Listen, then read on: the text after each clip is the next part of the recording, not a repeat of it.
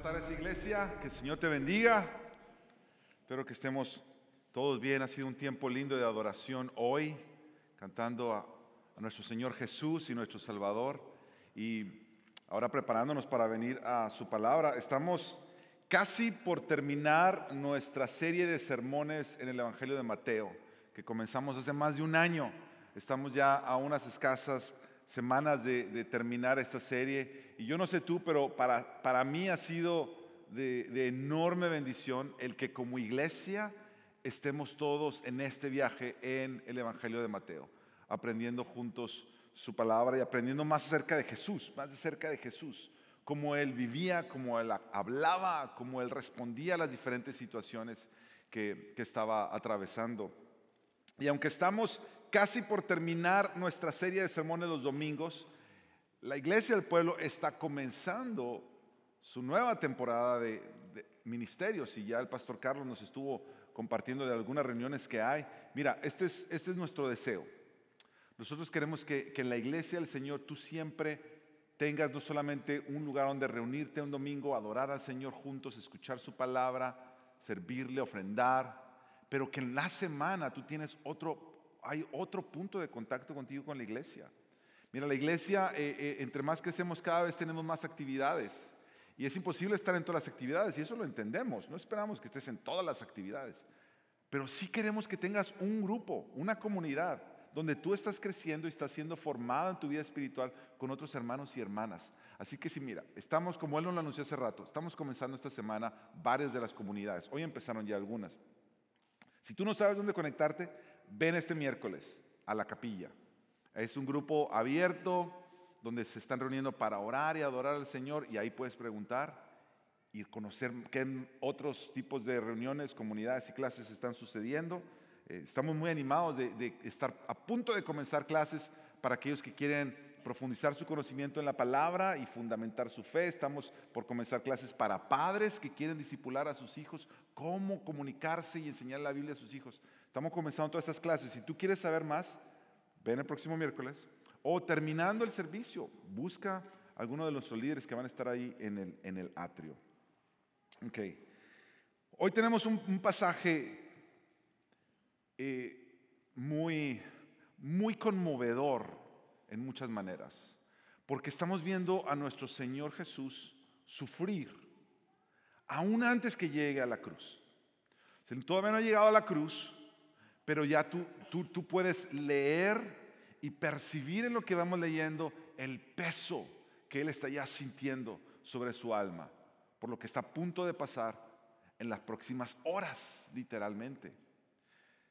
Acabamos de leer, nuestro hermano David nos guió en esta lectura, es la última noche de Jesús. Ya los discípulos se reunieron con Él, ya participaron de la cena juntos, ya Jesús lavó sus pies. Jesús les acaba de anunciar, si tú estuviste aquí la semana pasada, que uno de ellos lo va a traicionar, que otro lo va a negar, que todos lo van a abandonar. Jesús sabe exactamente lo que viene. Los discípulos todavía no entienden mucho. Nosotros nos parecemos mucho a los discípulos. Siempre andamos preguntando toda última hora. ¿Qué dijeron? ¿Qué dijo el pastor Sergio? ¿Cuándo, ¿Cuándo, vamos a hacer? ¿Que el miércoles a dónde vamos? Siempre andamos preguntando toda última hora. Eso es bien parte de la naturaleza humana. Los discípulos les está pasando lo mismo. Jesús ha sido bien abierto con ellos y ya le está diciendo, esto viene, ya. Y ellos todavía, todavía no entienden plenamente lo que está sucediendo. Yo quisiera eh, dividir el pasaje de hoy en cuatro secciones, aunque nuestro, nuestro punto principal va a ser uno, te lo digo desde ahora. Nuestro punto principal va a ser este. ¿Qué sucede cuando estamos en la angustia? ¿Cómo respondemos o cómo reaccionamos? Ese va a ser nuestro punto principal. Vamos a ver ahí, vamos a quedarnos en eso, pero vamos a ver el pasaje en cuatro secciones. La primera sección es, vamos a hablar del jardín, la segunda de la compañía, la tercera de la tentación y la cuarta la oración. Comencemos con el jardín. Mira lo que dice el versículo 36. Entonces, Jesús llegó con ellos, con sus discípulos, a un lugar que se llama, ¿cómo se llama? Getsemaní. Y dijo a sus discípulos, siéntense aquí mientras yo voy allá y, ¿qué es lo que iba a hacer él? orar. Mientras yo voy allá y oro. Getsemaní era un huerto o un jardín que quedaba al pie del monte de los olivos, donde Jesús solía reunirse con sus discípulos y donde solía buscar a su Padre Dios en oración. Hay otras porciones en la escritura donde vemos a Jesús yendo a orar. Muchas veces él pasaba toda la noche orando y buscando el rostro de su Padre Dios. Y era un punto de reunión donde ellos tenían. Eh, eh, de hecho, la Biblia nos va a decir más adelante que cuando Judas va, él sabe dónde está. Judas va, tú te recuerdas la semana pasada el mensaje, traiciona a, su Salvador por 30 monedas de plata. Cuando van a buscarlos, dice que él ya sabía dónde estaba porque era el lugar donde se reunían. Muchas veces ellos, los discípulos, se reunían con Jesús en el, en el huerto de Getsemaní. Ahora, esto es lo interesante. Getsemaní significa literalmente, la palabra Getsemaní significa prensa de aceite.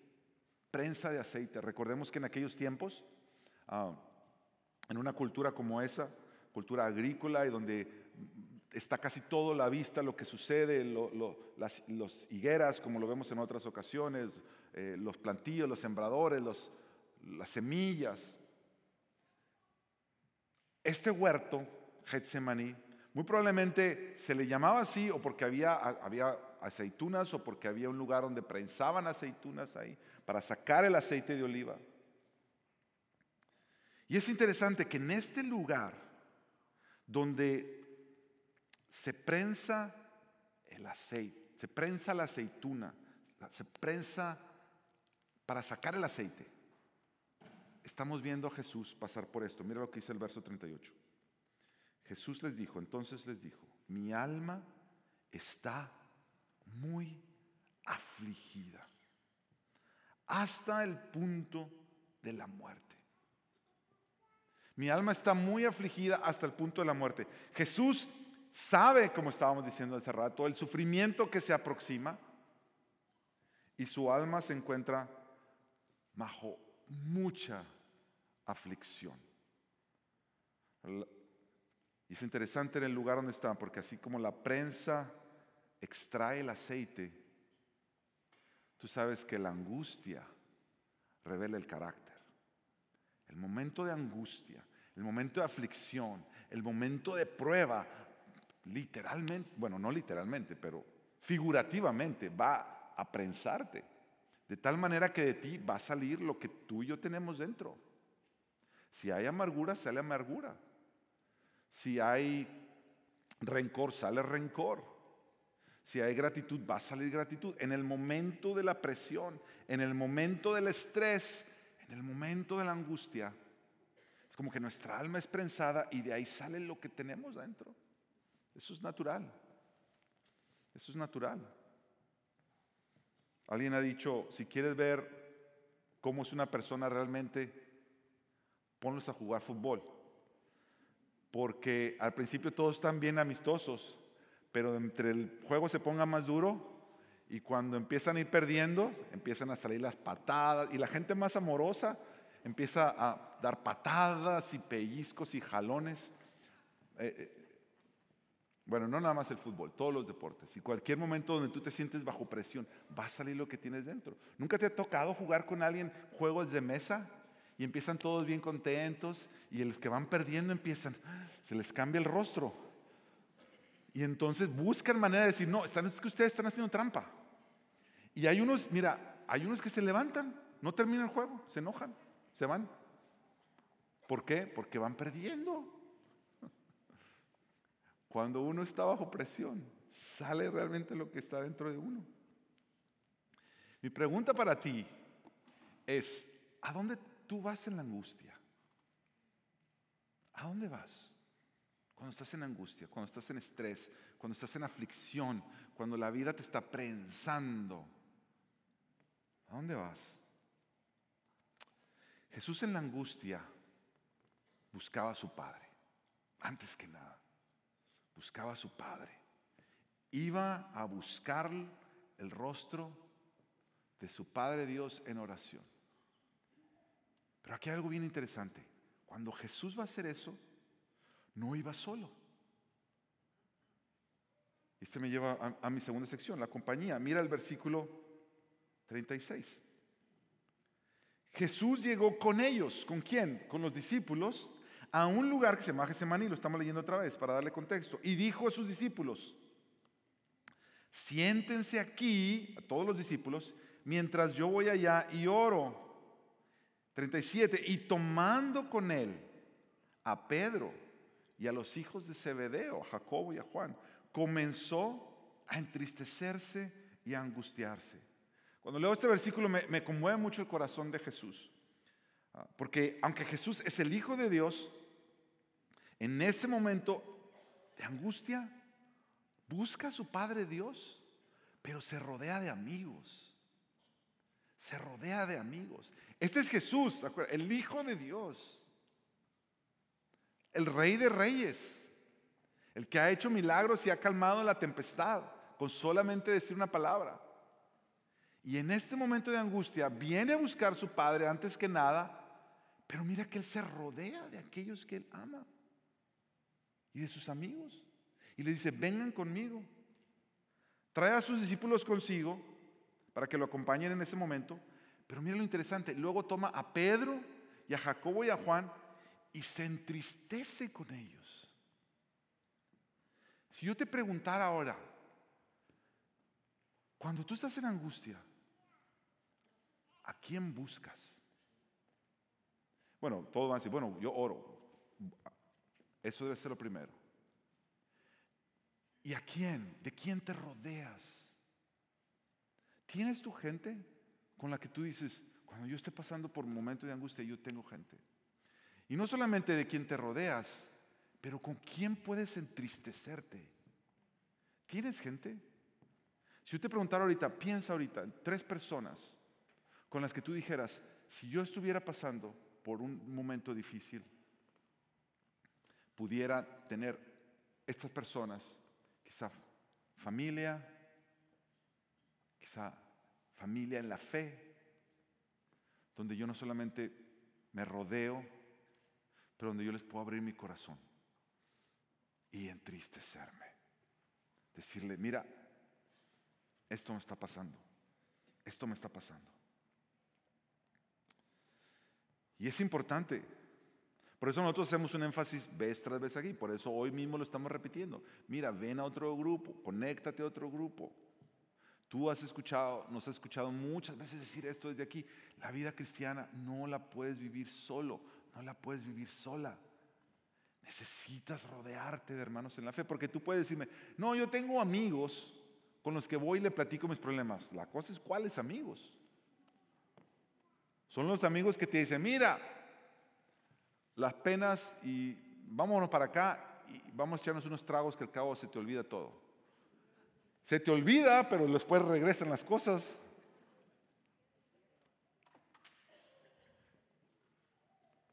Quién te rodeas cuando estás pasando por tiempo? ¿Tienes, ¿Tienes gente que amas y que confías y que les puedes abrir tu corazón y que puedes llorar? que tienes permiso de entristecerte con ellos, que no tienes que aparentar, que lo tienes todo figurado.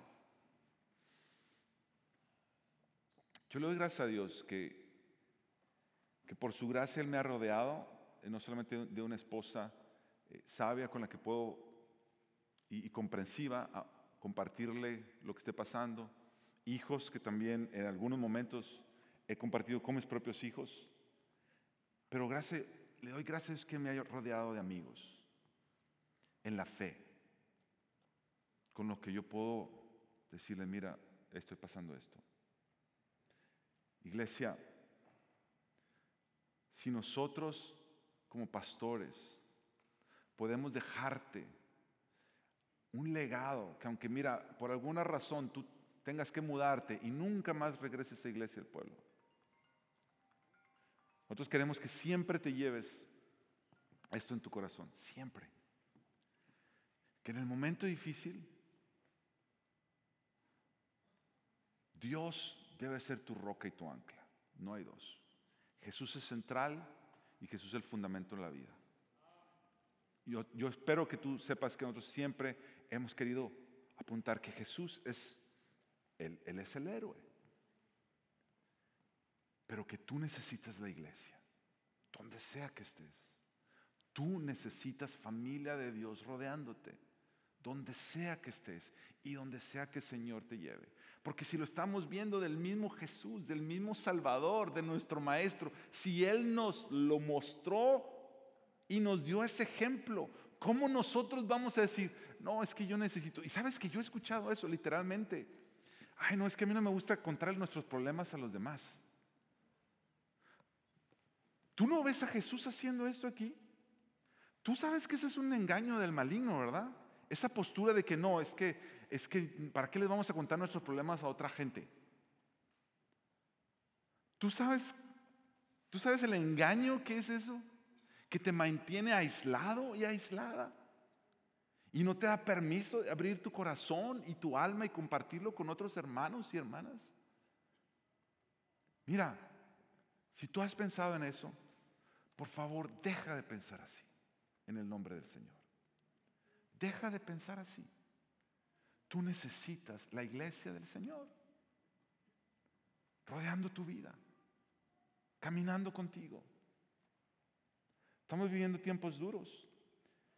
Y ya lo acabamos de leer hace algunos domingos atrás. Se van a poner más duros.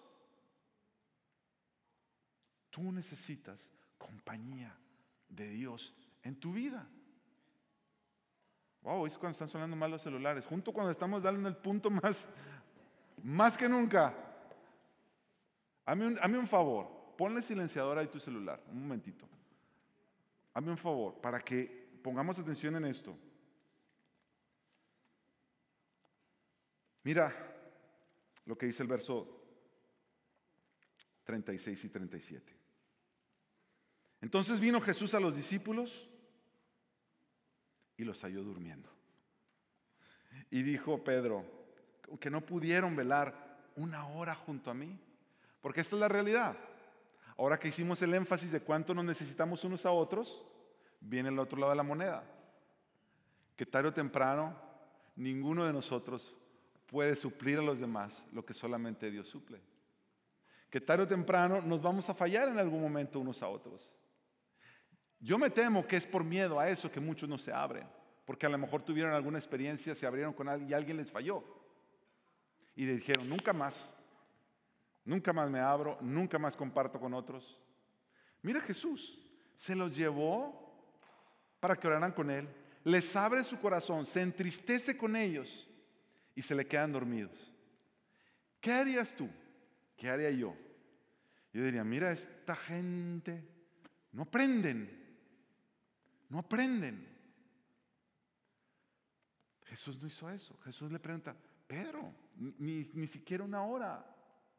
¿Me pudiste acompañar? No me pudieron acompañar juntos una hora.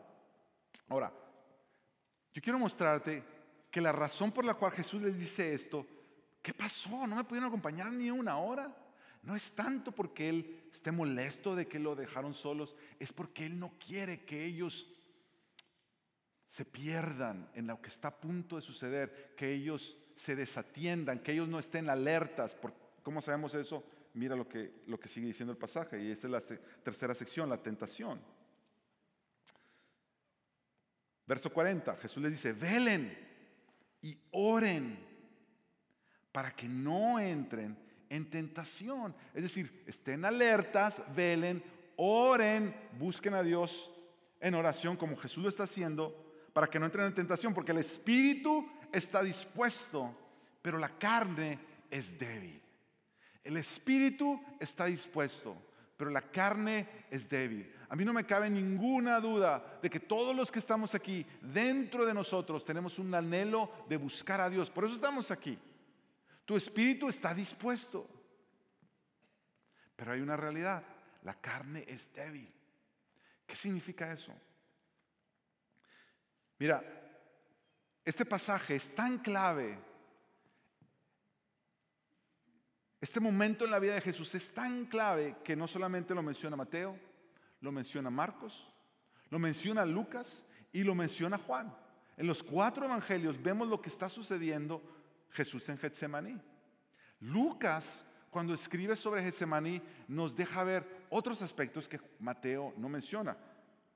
Mira lo que dice Lucas capítulo 22, verso 45 y 46. Cuando se levantó de, de orar, Jesús fue a los discípulos que lo estaban acompañando y los halló dormidos. Y mira lo que dice ahí, a causa de la tristeza. O sea, los discípulos no estaban como que no les importaba lo que Jesús estaba pasando. Ellos están tristes también. Ellos están tristes. Y les dijo, ¿por qué duermen? Levántense y oren para que no entren en tentación. Y me llama mucho la atención este versículo y cómo Lucas lo pone. Porque Lucas quiere que nosotros sepamos que la razón por la que ellos se duermen no es porque estaban desatendiendo a Jesús. No es porque no les importaba. Es porque la misma tristeza les cargaba tanto y les pesaba tanto. Y aún así Jesús les dice, muchachos, muchachos, es que yo quiero que ustedes se levanten y oren para que no entren en tentación, para que no entren en tentación. Tengan, tengan cuidado de lo que está por venir.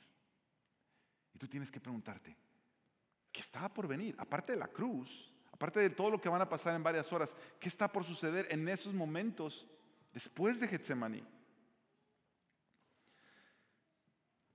Cuando tú empiezas a leer esto y cuando tú ves toda la historia de Dios en la escritura, de cómo el ser humano siempre responde a Dios, de cómo siempre Dios está buscando al ser humano misericordiosamente y cómo nuestros corazones son tan despistados, siempre eh, entendemos todo a último minuto, débiles, somos débiles, es la verdad. Tú te das cuenta de una cosa, cuando tú pones toda la Biblia así junta, otra gente viviendo en angustia, en momentos difíciles y cómo sus vidas reaccionaban en momentos de angustia. He aprendido esto, la angustia desestabiliza mi corazón, desestabiliza mi sensibilidad al corazón de Dios. Jesús lo dijo, el espíritu está dispuesto, si tú eres un hijo de Dios, una hija de Dios, si tú sigues a Jesús como tu Señor y Salvador, la Biblia dice que cuando tú naciste de nuevo, Dios puso su espíritu en ti. Y tú has sido sellado, lleno de su espíritu. Y es por el Espíritu Santo que nosotros somos sensibles a lo que Dios está haciendo en nuestras vidas, como Dios nos está hablando por su palabra, como Dios nos está llamando a servirle. Pero la vida y el pecado y nuestros afanes hacen que nuestro corazón se quede descalibrado, desestabilizado. Ya no te sintonizas igual. Ya no, Dios está obrando, Dios está hablando, Dios está contigo todo el tiempo, pero tú y yo no lo percibimos igual porque estamos afanados en mil cosas. La carne es débil, eso es lo que significa, la carne es débil. No percibimos lo que está pasando. Tú te recuerdas antes, hoy casi la mayoría de las radios y nuestros autos que tienen radios son radios digitales. Tú nada más le pones ahí el botón y, o le pones scan y te busca la estación y te busca la estación, pero un poco antes, algunos años atrás, o, muchos quizá, yo quiero pensar que son pocos, pero a lo mejor ya son muchos. Uno tenía la perilla donde le buscaba y sintonizabas el radio, ¿te acuerdas? Entonces tú querías agarrar la estación donde se oyera clarita. Porque si te dabas un más para la derecha, se perdía. Y si le dabas un poquito más para la izquierda, otra vez la perdías. Entonces necesitabas agarrar esa perilla y sintonizar, de ahí viene la palabra, ¿verdad? Encontrar la sintonía donde esa estación de radio para que la música sonara bien. Pregunta, ¿la estación de radio dejaba de transmitir cuando tú no la escuchabas? Obviamente no. La música sigue. El que no la está oyendo es uno. ¿Por qué? Porque estás desintonizado. Dios siempre está hablando. Dios siempre está obrando. Nosotros somos los que nos desestabilizamos. Nosotros somos los que mil cosas nos sacan de, de escucharlo, de estar atentos a Él, de ser obedientes a su palabra, de hacer lo que debemos de hacer y dejar lo que debemos de dejar de estar haciendo. Y cuando nos perdemos en eso, nos perdemos la sintonía. La angustia, el momento de la aflicción, el estrés, la presión de la vida, tiene la habilidad de desintonizarnos. ¿Y qué pasa entonces? La oración básicamente es venir a sintonizarme otra vez. Buscar el rostro de Dios básicamente es venir a sintonizarme otra vez. ¿Quién es Dios? ¿Quién soy yo? El Padre nuestro, tú estás en los cielos, santificado sea tu nombre y tú empiezas a calibrar otra vez tu corazón. Por eso Jesús le está diciendo a sus discípulos, muchachos, no se me despisten, mantengan sus corazones sintonados, velen, oren, para que no caigan en tentación. Mira, yo he aprendido esto, que cuando yo no estoy sintonizado, las cosas de la vida vienen, las presiones vienen y yo simplemente reacciono. Yo no respondo, yo reacciono. Y hay una diferencia entre responder y reaccionar. Reaccionar es simplemente lo que te salió. Lo que te salió. Esa es una reacción. Responder es cuando tú entiendes qué está sucediendo y cómo es que se supone que tú respondas, enfrentes eso. Hay una diferencia grande entre responder y reaccionar. Nosotros respondemos cuando entendemos qué es lo que Dios quiere que hagamos. Respondemos a través de honrar su palabra y su verdad. Reaccionamos cuando nuestra carne se siente ofendida. Hay una diferencia entre la respuesta y la reacción. Ahora, el cristiano está llamado a responder, no a reaccionar. Eso es lo que Jesús les está enseñando. Velen muchachos, oren. El Espíritu está dispuesto a responder a Dios, siempre está dispuesto a responder, pero la carne es débil y solamente va a querer reaccionar. Si le picas, salta. Y Jesús, Jesús les está diciendo, velen y oren precisamente por eso, porque el cristiano está llamado a responder y no solo a reaccionar.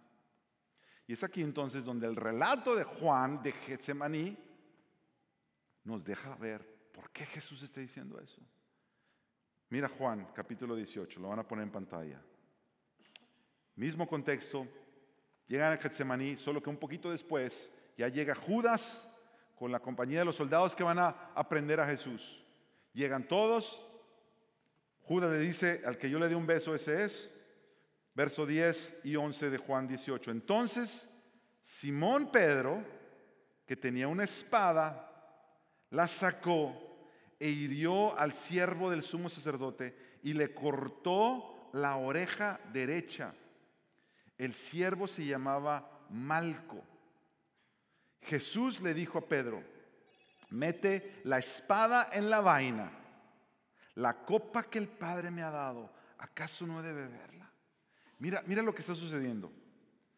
Jesús les acaba de decir, el Espíritu está dispuesto a responder a lo que Dios está haciendo, pero la carne es débil y solo va a querer reaccionar. Y vienen esta gente a llevarse a Jesús y ¿qué hace Pedro?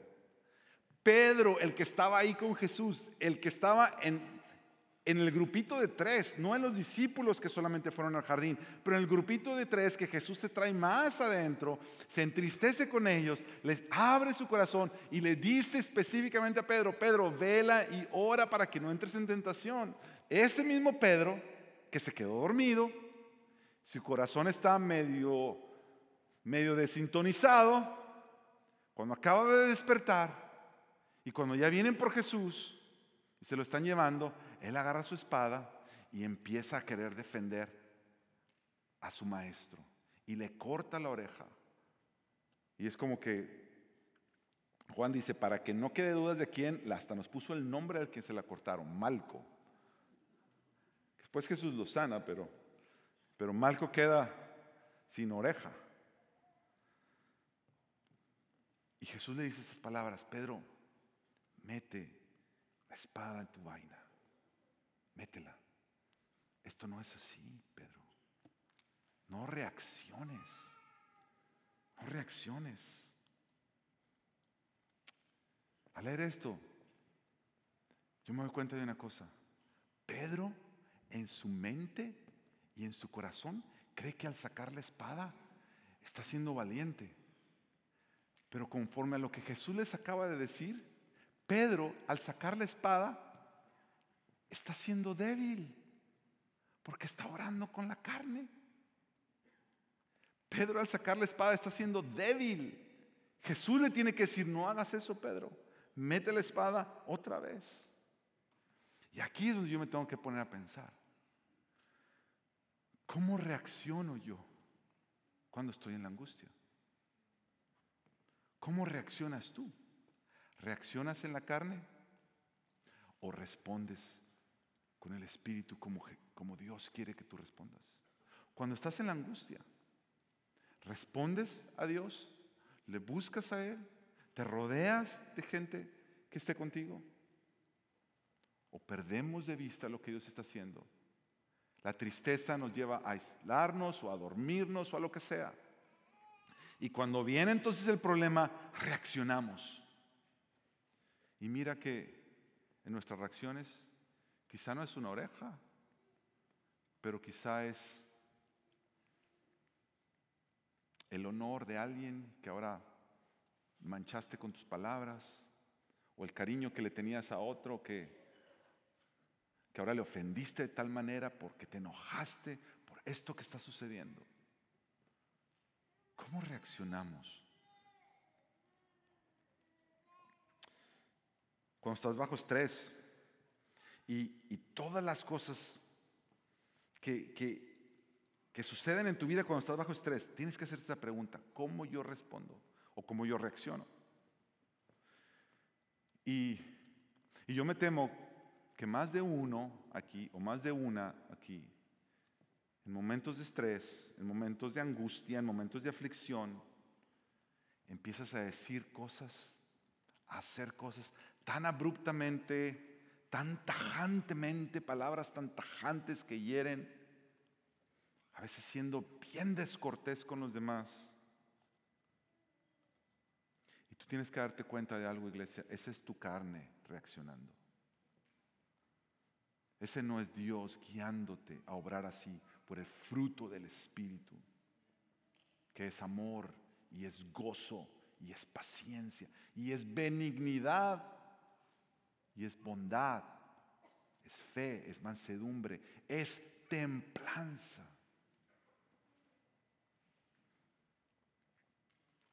Yo creo que esa es la razón por la cual cuando Pablo le está escribiendo a los filipenses, cuando Pablo le escribe a los filipenses y Pablo les está hablando de la oración, de la importancia de la oración.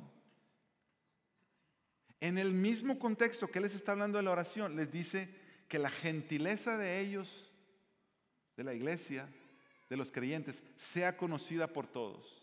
Y que en todo momento no estén afanosos, no estén agobiados, pero sean conocidas todas sus peticiones delante de Dios. Yo creo que por alguna razón Pablo pone todo eso en el mismo párrafo. Porque está conectado la manera en cuando nosotros estamos viviendo en angustia, en ansiedad, en, cosas difíciles, en estrés. Está conectado en la manera que estamos buscando a Dios y como dice Pablo, en peticiones, en, en, clamar a Él. Y que seamos gentiles con todos los que nos rodean. Yo creo que más de una vez, todos los que estamos aquí, nos hemos visto como Pedro, creyendo que esta era la mejor manera de reaccionar. Yo me imagino, me imagino yo en mi mente Pedro como mirando a Jesús y diciéndole, no te preocupes Jesús, yo te salvo. A veces nosotros creemos que podemos ayudar a Dios. Y que honestamente, porque es honestamente, sinceramente, hacemos lo que hacemos. Pero al final nos damos cuenta que más que estarlo ayudando, estamos yendo en contra de lo que Él dijo que iba a hacer. Quiero que leamos una vez más el verso 11. Mira, Jesús le dijo a Pedro, mete la espada en la vaina. Mira esto, la copa que el Padre me ha dado, ¿acaso no he de beberla? Dios ha preparado esto para mí, Pedro. Toca que yo haga esto, Pedro. La copa de sufrimiento que Dios Padre ha preparado para mí, ¿acaso no he de beber? ¿Tú, tú no puedes impedir que esto pase, Pedro. Por eso quiero que estés presto y veles, Pedro. No te pierdas de vista lo que Dios está haciendo, Pedro. Mis hermanos, mis hermanas, en el reino de Dios no es de valientes sacar la espada en situaciones así como estas. Yo sé que a veces nos encantan las figuras del Antiguo Testamento donde el pueblo iba y, peleaban como el ejército, ¿verdad? Y uno dice, eso, nosotros cristianos tenemos que ser valientes, amén. Todo el mundo dice amén. En victoria, amén. Todo el mundo decimos eso. Hasta que nos topamos, como decía el profeta, no es con espada, no es con ejército. Es el Espíritu de Dios obrando.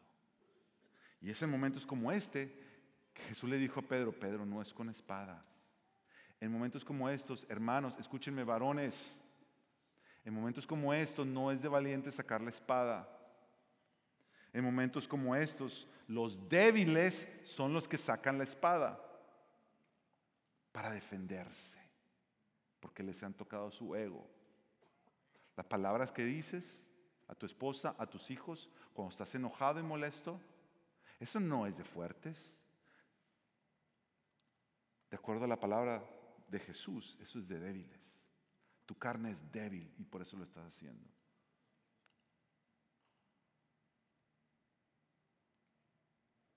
Deja eso, mi hermano. Deja eso por amor del Señor. En el reino de Dios, los débiles son los que sacan, son los que, no son los que sacan la espada para defenderse. En el reino de Dios, los valientes son los que beben la copa que el Padre les preparó. Eso que Dios quiere para ti, los valientes lo toman no se echan para atrás, no huyen aquello que Dios les dio. Tu familia, tu esposa, tus hijos. El valiente no es el que dice, yo me voy porque yo puedo. El valiente es el que dice, Señor, no puedo, tienes que ser tú en mí. Mis hermanos, la tentación es reaccionar. La oración es responder. Y mira, y esto me lleva al último punto, la oración. Yo sé, yo no he conocido ningún cristiano que diga, yo ya oro lo suficiente. Todos nosotros, incluyéndome a mí y a todo el equipo pastoral, siempre sentimos que no oramos lo suficiente que deberíamos orar. Siempre hay más por qué orar. Y en ese sentido, todos necesitamos crecer en nuestra dependencia delante de Dios. Y al orar, me estoy refiriendo a dos cosas. Una, cuando tú literalmente apartas un tiempo para orar y buscar a Dios. Y dos, cuando todo el tiempo estás orando, como menciona la palabra, orad sin cesar. Cuando, cuando en tu corazón tú estás consciente de Dios y estás caminando en reverencia delante de Dios continuamente. Y la Biblia nos llama a las dos. La Biblia nos llama a los dos. A tener momentos donde buscamos al Señor en oración, así como vemos a Jesús, pero otros momentos donde tú estás constantemente, en donde sea que estés, en el trabajo, en la casa, en la escuela, en cualquier lugar, reconociendo que estamos viviendo en la presencia de Dios. Mira el versículo 39. Adelantándose un poco, cayó sobre su rostro Jesús, orando y diciendo, Padre mío, esta es la oración de Jesús, si es posible que pase de mí esta copa, pero no sea como yo quiero, sino como tú quieres. Hay algunos teólogos que, que han dicho que Jesús estaba diciendo, Señor, si hubiera alguna otra manera de que yo pudiera salvar a la humanidad sin enfrentar la cruz, otro dice, no, no, no, Jesús sabía que tenía que venir a la cruz. Él no está diciendo eso por lo que está por venir. Está diciendo, algunos han llegado a decir que Jesús está sintiendo morir ahí mismo en el jardín y que está diciendo, Señor, que no me muera aquí, que yo pueda llegar allá. Cualquier, cualquiera que sea lo que Jesús esté experimentando, algo en la Biblia es clara. Jesús en su humanidad está pasando por una aflicción enorme que lo está llegando a orar de esta manera. Y la primera oración dice, si es posible, Señor, si es posible. Pero que no sea como yo quiero, sino como tú. Mira el verso 42. Apartándose de nuevo, oró por segunda vez. ¿Cuál es la segunda oración? Padre mío, si esta copa no puede pasar sin que yo la beba, es decir, si esto es lo que tú tienes y has designado para mí, entonces hágase tu voluntad. Verso 44. Dejándolos de nuevo, se fue y oró por tercera vez y dijo otra vez las mismas palabras. Que la oración de Jesús fue siempre la misma. Señor, que no se haga mi voluntad, pero que se haga tu voluntad. Señor, que no se haga mi voluntad, pero que se haga tu voluntad. Señor, al final yo quiero responder a esto de la manera que tú quieres que yo responda.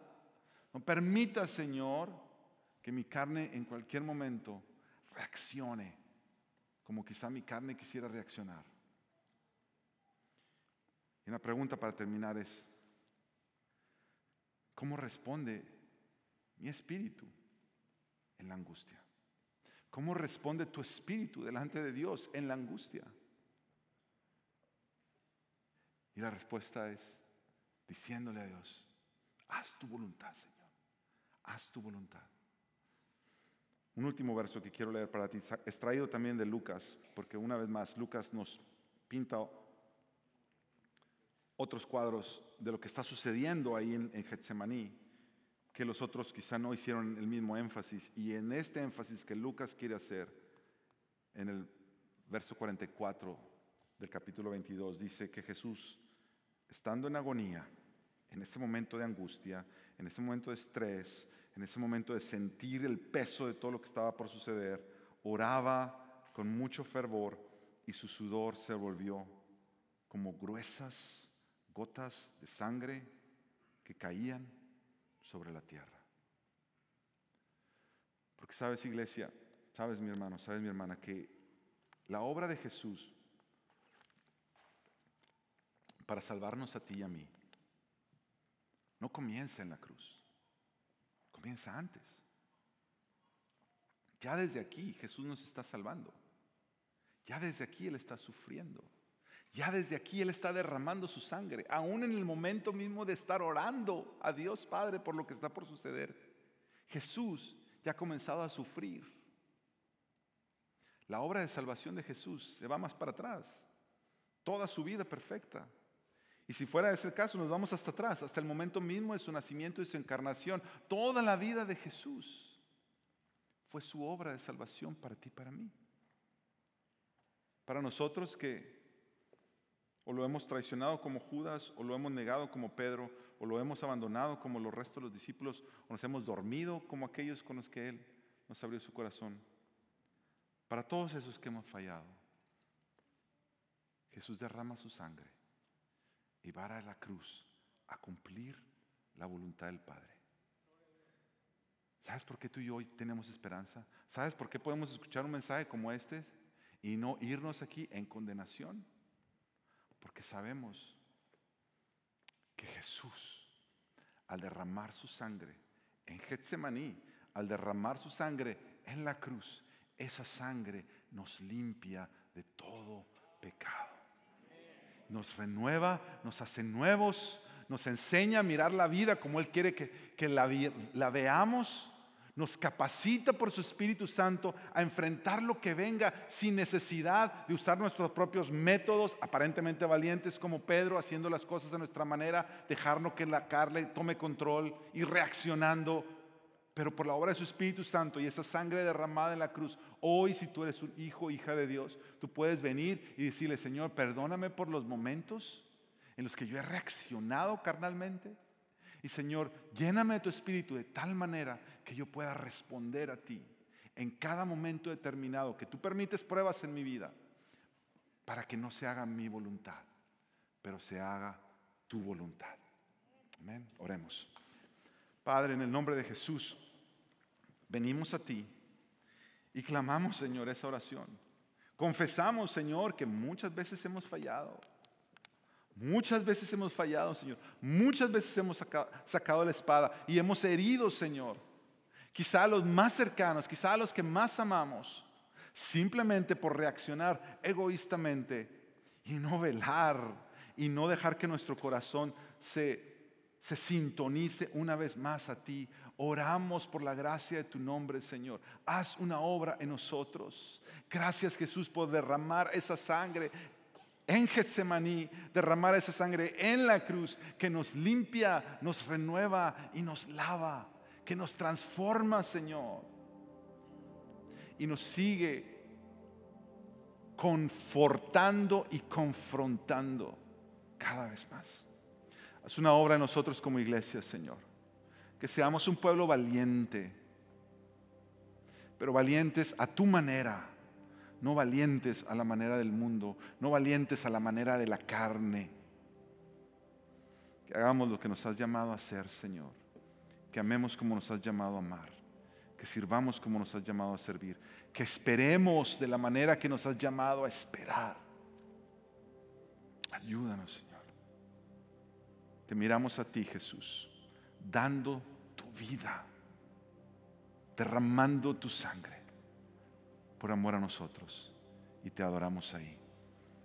Te adoramos ahí. En tu nombre, Jesús.